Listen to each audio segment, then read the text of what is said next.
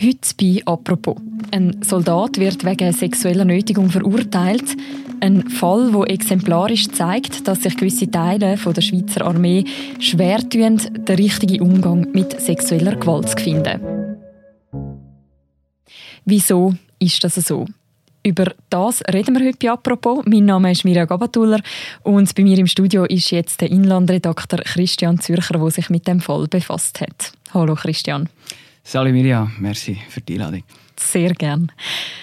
Christian, du bist ja letzte Woche an einem Prozess im Militärgericht in Frauenfeld. Angeklagt dort ist ein 21-jähriger Mann, ein Offizier. Was ist ihm vorgeworfen worden? Er soll eine Soldatin damals in der Kaserne Moudon äh, sexuell genötigt haben und auch versucht haben, sie zu vergewaltigen. Und vielleicht bevor wir auf den Fall kommen und auf die Anklage, Militärgericht. Muss ich mir das quasi vorstellen wie ein normales Gericht? Oder was ist dort anders? Dort werden eigentlich alle Fälle behandelt, die im Militär passieren. Also zum Beispiel, wenn die Leute äh, zu spät oder eben nicht einrücken. Oder jetzt mhm. in dem Fall eben ein bisschen schwerer oder viel schwerer, ähm, eben wenn es so, so, zu sexueller Gewalt kommt. Und äh, vielleicht zwei Sachen, die man kann sagen zum Militärgericht. Also einerseits alle Beteiligten kommen in Armeegewänder, also in dem Ausgänger, dem grauen Anzug. Und das andere mhm. ist das Unmittelbarkeitsprinzip. Das heißt, es muss alles dort besprochen werden. Also der ganze Fall wird noch einmal besprochen, Zeugen werden eingeladen, ähm, Untersuchungsrichter werden zitiert und ja, wenn man halt so einen Fall äh, beiwohnt, dann kommt man recht ein gutes Bild über was dort passiert ist. Aber es ist quasi, also wenn dort etwas entschieden wird, ist es genauso rechtlich bindend wie an einem normalen Gericht? Oder ist das wirklich nur so innerhalb des Militär dann gültig? Nein, es geht also genau. Also was dort beschlossen wird, gilt. Schauen wir uns mal den Prozess an, den du verfolgt hast. Es geht eben um Vorwürfe, die sich abgespielt haben in einer Kaserne in Muda im Kanton Watt. Was soll dort passiert sein? Ja, es ist eigentlich ein klassisches Vier-Augen-Delikt. Das heißt, man weiß eben nicht so genau, was passiert ist. Ähm, eben, es hat sich zwischen der Soldatin und dem heutigen äh, Offizier, Leutnant, ähm, abgespielt. Die haben sich beim Rauchen getroffen, die haben geredet miteinander. Ähm, die Frau hat ein Offizierszimmer gehabt, das heißt ein Einzelzimmer. Ähm, Männer, die, die teilen sich die Schläge ähm, und sind durch das ja, immer wieder gewundert. Eben, wie, wie sieht eigentlich immer so ein Zimmer aus? Hat die Soldatin erzählt, hat dann im Angebot gemacht, hey, ich zeige dir das einmal. Und dann hat er gesagt, ja, komm doch mit. Dann sind sie ähm, auf das Zimmer. Er hat ähm, hinten dran die Tür zugetan und dann eigentlich ohne Ankündigung sie geküsst. Sie ist verschrocken, hat ihn versucht wegzudrücken und jetzt befinden wir uns eigentlich in einer, so einer, in einer Szenerie, wo, wo eben er sagt, ist alles einvernehmlich passiert und sie sagt nein, sie hat nein gesagt, sie hat ihn weggestoßen. Ähm, ja, und das ist dann eben im, im Gericht ist das ausgearbeitet worden. Also. Und was sagt denn äh, die Klägerin, also eben die Soldatin, und was, was sagt der Beschuldigte? Also wie weichen die beiden Versionen voneinander ab? Er sagt natürlich, es ist einvernehmlich passiert. Sie haben ähm, ja, hart umgemacht miteinander. Sie mhm. sagt, ähm, sie sind völlig überrascht worden. Sie haben äh, No gesagt, sie haben miteinander Englisch geredet, weil sie kommt aus der Romandie, er aus, dem, ja, aus Luzern, Umgebung. Und ja, sie haben miteinander geküsst. Er hat sie dann Richtung Bett bewegt, aufs Bett da, ist auf sie aufgehockt, hat Beine fixiert, ähm, hat ja, sie versucht küssen, die Hosen aufzumachen, sie hat sich können wehren. Ähm, er hat ähm, ihre Brust freigelegt, ähm, Brust geküsst. Und dann irgendwann hat er aufs Handy geschaut und gemerkt, das ist so nach rund etwa 20 Minuten gewesen, haben wir so evaluiert, hat er gemerkt, er muss auf die Wache. Und dann ist er gegangen, hat das Gefühl gehabt, alles in Ordnung.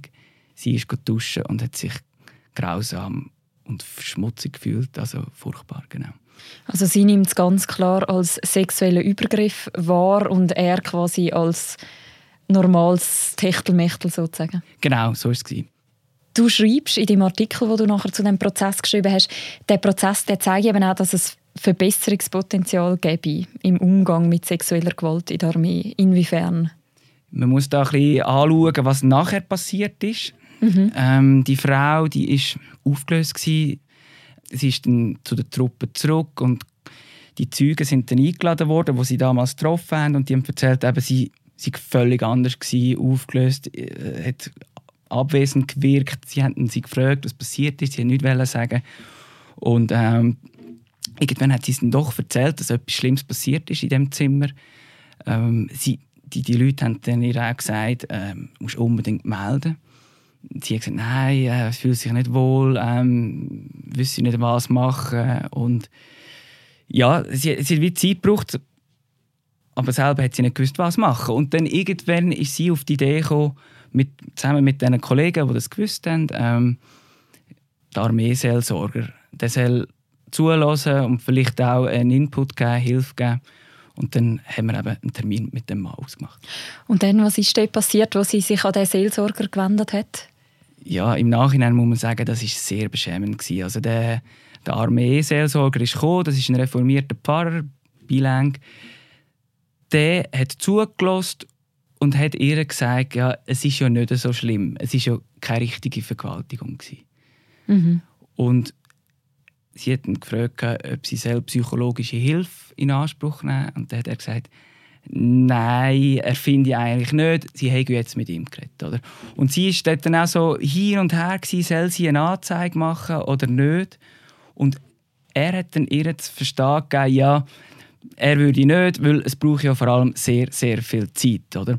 Und er ist dann nachher im Gericht gefragt worden, wie er so zu einer so einer Aussage kommt. Und dann hat er, ja, also ihm ist unwohl gewesen, das muss man auch sagen, wo er hat müssen vor der Gerichtspräsidentin und den vier anderen Richter reden und hat dann gesagt, ja, einerseits findet er natürlich schon nicht gut, was der Mann gemacht hat, aber andererseits findet er auch MeToo, die Bewegung, das findet er überwertet und über, äh, übertrieben.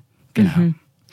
Und der Seelsorger, das ist das jemand, der offiziell vom Militär sozusagen angestellt wird, genau zum eben da sein für Anliegen jeglicher Art, also wo man sich eben sollte können dran wenden in so einem Fall. Genau, also er ist der, wo man aufbieten kann. Also Waffenplätze haben auch Seelsorger, der hat einen Rang von einem Hauptmann, ist also ein Offizier und hat, hat eine Schweigepflicht, das ist, das ist so. Ähm, aber er hat natürlich schon fragwürdige Antworten gegeben. Er ist nachher auch vom Gericht gefragt worden, ja, hat er denn mal eine Weiterbildung genossen? Ähm, und hat er gesagt, eigentlich nicht. Und er hat auch nicht gewusst, dass die Armee eigentlich einen, einen Rechtsdienst würde anbieten Und was mich auch noch so ein bisschen überrascht hat, war, die Armee hat das eigentlich nie mit ihm aufgearbeitet, den Fall. Und das, ja, sagt ja auch einiges aus. Mhm. Haben denn noch andere quasi offizielle Stellen innerhalb von der Armee von dem Vorfall gewusst? Oder ist da wirklich nur der Seelsorger und die Kollegen und Kolleginnen von dieser Soldatin eingeweiht gewesen? Ja, ich habe das Opfer gefragt während dem Gerichtsprozess und sie haben mir erzählt, dass es eine ihr direkten Umfeld gewusst haben. Das sind Soldaten, das sind Wachmeister, das sind Unteroffiziere. Aber es hat auch Offiziere gegeben, die von dem gewusst haben. Oder? Und es gibt im Militär eine Meldepflicht, eigentlich für jeden ADA, also Angehörige der Armee, aber insbesondere für Offiziere. Also wenn es einen Missstand gibt, müssen die das melden. Und das ist, ist in dem Fall nicht passiert. Mhm. Aber es ist, vielleicht muss man da schon noch sagen, meine, sie hat ihr im direkten Umfeld gesagt, hey, meldet es nicht, meldet es nicht, ähm, ich muss, muss das eh selber zuerst so ein bisschen mit mir ausbeinen und weiß nicht, was machen. So. Mhm. Mhm. Und eben trotzdem haben alle vorerst mal Stillschweigen bewahrt. Also es ist nicht quasi publik geworden. Wie ist es jetzt denn dazu gekommen, dass es jetzt drei Jahre später dann trotzdem vor Gericht gekommen ist? Das ist eigentlich noch sehr interessant abgelaufen. Die Soldatin hat den Dienst fertig gemacht, sie hat einen Durchdiener gemacht. Das heißt, ähm, der DRS an einem Stück. Sie hat eben nicht, sich nicht gemolden wegen dem Fall. Ist dann nach dem Dienst zu der Hausärztin gegangen. Sie hat sich schlecht gefühlt, unwohl, schlecht geschlafen. Und die hat sofort gemerkt, etwas ist nicht in Ordnung. Und dann hat die Hausärztin sie zu einer Psychologin geschickt. Und die haben miteinander geredet und eben, sie haben das aufgearbeitet. Und dann ist bei der Soldatin der Entschluss gewachsen, ich wollte einen anonymen Brief schreiben an einen Brigadier, also an einen, einen höheren General. Und sie hat dem erzählt, was passiert ist. Anonym, aber hat dann äh, am Schluss formuliert, dass sie einerseits will, dass die Armee Prävention vorantreibt, dass so etwas nicht mehr passieren kann. Und andererseits, dass der besagte Leutnant äh, psychologisch überprüft wird. Mhm. Und dann ist quasi Militärjustiz aktiv geworden, ähm, hat die Leute vorgeladen, hat Untersuchungen geführt, ähm, eben die Untersuchungsrichter haben äh, Zeugen verhört, ähm, die, die Leute, die direkt Betroffenen. Und ja, darum ist es einfach sehr lang gegangen. Mhm. Die Armee hat ja einen gewissen Ruf als Männerclub. Also auch in seiner Natur natürlich, weil viel mehr Männer im Militär sind als Frauen dass der Vorfall passiert ist und dass er jetzt erst sehr viel später auch überhaupt weiterverfolgt wird. Inwiefern hat das in deinen Augen etwas mit dem zu tun? Das ist sehr schwierig zu sagen. Vor allem jetzt auf den Einzelfall abgebrochen. Aber ich habe im Vorfeld von dem Prozess mit Leila Minano geredet. Das ist eine französische Journalistin. Sie hat ein Buch darüber geschrieben über sexuelle Gewalt in der französischen Armee und hat können aufzeigen, dass die sexuelle Gewalt vorkommt, viel mehr als man denkt und auch härter im Ausmaß. Also das ist, ist für die Franzosen neu gewesen. und sie hat dann im Zusammenhang mit dem Buch auch mit 50 Frauen geredet, die sexuelle Gewalt ähm, ja, erlebt haben und sie hat gesagt, die haben alle so ein ähnliche Erlebnisse gemacht. Also einerseits man redet nicht darüber ähm, und die Opfer haben Angst vor den Reaktionen, haben Angst gehabt, den Job zu verlieren oder eben, dass sie gemobbt werden. Und die niederschwelligen Angebote, so Vorfälle zu melden, haben eigentlich in vielen Orten auch gefehlt. Sie hat das für die französische Armee untersucht. Was sagt denn die Schweizer Armee dazu? Ist das in der Schweizer Armee auch ein Problem? Die Frage habe ich der Schweizer Armee auch gestellt. Ähm, der Armeesprecher hat gesagt, nein, also das, die Schweizer Armee können wir nicht mit dem Ausland vergleichen. Also, weil wir haben da keine Berufsarmee. Ähm, die Leute, die jungen Leute sind weniger lang im Dienst. Das heißt, ähm, sie können auch am Wochenende heim. Also das würde die Problematik entschärfen. Mhm. Und kann man denn jetzt mit all dem im Hinterkopf ähm, etwas dazu sagen, ob jetzt der Fall vor Gericht ein Einzelfall ist oder ob das eben quasi ein Symptom ist von einem systematischen Problem? ja, ich hüte mich da irgendwie ein Urteil zu machen, ob das jetzt eben ein systematisches Problem ist. Aber man kann sicher sagen, in der Armee gibt es viel mehr Männer als Frauen. Ähm, man redet über die Frauen. Also das, das ist schon vor 20 Jahren so gewesen. Das ist ja, das ist heute auch noch so. Und der Prozess hat aber schon gezeigt, dass innerhalb von dieser Kaserne eigentlich ein, ein fragwürdiges Klima geherrscht hat. Also unter den Unteroffizieren haben wir über die Frauen geredet. Man hat geredet, wie man die kann knacken kann, wie man denen einen sexuellen Gefallen anbringen kann. Und es hat sogar einen Spruch gegeben, dass äh, der, ist so, der ist so gegangen, also die bezahlte äh, Soldatin, wo, man, wo eigentlich der Fall davon handelt, man hat gesagt, sie sei die schwierigste. Wenn, wenn man das schafft, mm. ist man der Champion. Also ein gewisses toxisches... Ja, also eine gewisse toxische Männlichkeit ähm, haben wir da schon gespürt, ja. Mhm.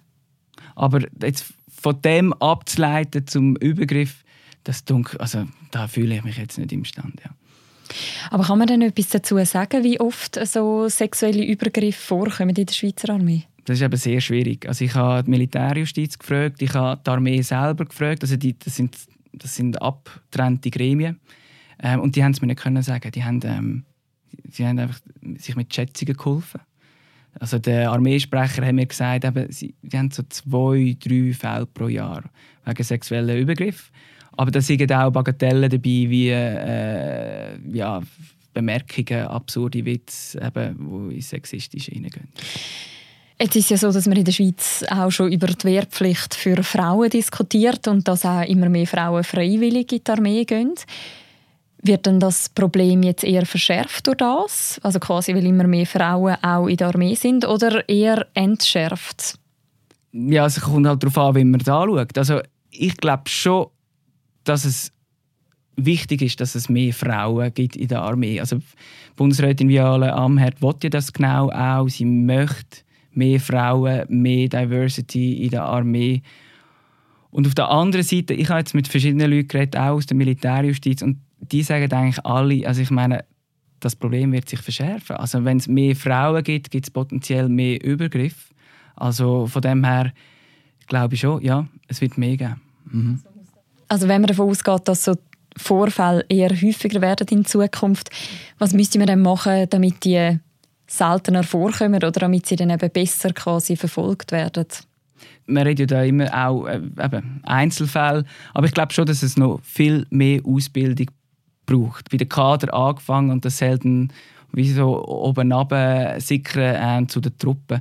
Ich meine, das Beispiel vom äh, Armeeseelsorger zeigt, also es sind noch nicht alle up to date. Also ähm, vielleicht ist das jetzt einfach äh, ein blöder Einzelfall gewesen, aber es ist anzunehmen, dass, ähm, ja, dass es noch einige gibt, die, die denken wie der Herr.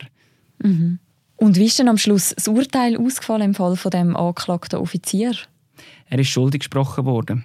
Das heißt, ähm, er hat elf Monate bedingt bekommen. Er hat einen Bus bekommen von 1100 Franken. Er, müssen, oder er muss dem Opfer eine Genugtuung zahlen von 3000 Franken. Und er ist degradiert worden zum Soldat. Also er kann da noch einen Kurs einlegen. Ich weiß nicht, ob er es gemacht hat. Ähm, aber ja, das ist ein klares Signal von der Militärjustiz. Wir schützen die Frauen in der Armee. Und ich habe noch interessant gefunden, ich meine, das ist wirklich ein Delikt, das Aussage gegen Aussage ist. Und es hat in beide Richtungen können gehen. Also ich bin, der Prozess ist zwei Tage lang gegangen und mhm. am zweiten Tag hat es dann geheißen, ja gut, äh, das Richtergremium zieht sich zurück, wir treffen uns am 6. zur Urteilsverkündigung. Und am 6. hat es geheißen, äh, es wird 7. Und dann hat es geheißen, ah, es wird halb acht. Und dann ist acht geworden. Und die Anwälte sind auch am Warten und die haben sich auch gefragt, ja, ist das jetzt gut für mich oder schlecht für mich? Also die, die haben auch selber nicht genau gewusst oder sind nicht siegessicher gewesen, sondern eben, sie sind genauso gespannt gewesen, wie ich als Beobachter. Und ähm, ja, und dann hat die Gerichtspräsidentin hat das Urteil eröffnet und hat das nachher auch erklärt. Mhm. Und was hat sie denn für eine Erklärung abgegeben zu dem Urteil? Sie hat gesagt, dass ähm, die Aussagen vom Opfer sehr glaubhaft und konstant sind und vom Anklagten hat es schon ein, zwei äh, Widersprüchlichkeiten drin gehabt. Und durch die Aussagen sind sie eigentlich zum Schluss gekommen, dass in dem Zimmer etwas Schlimmes passiert ist. Und was ich auch noch wichtig gefunden habe, sie hat gesagt, dass sich ein Opfer von sexueller Gewalt nicht ununterbrochen muss wehren.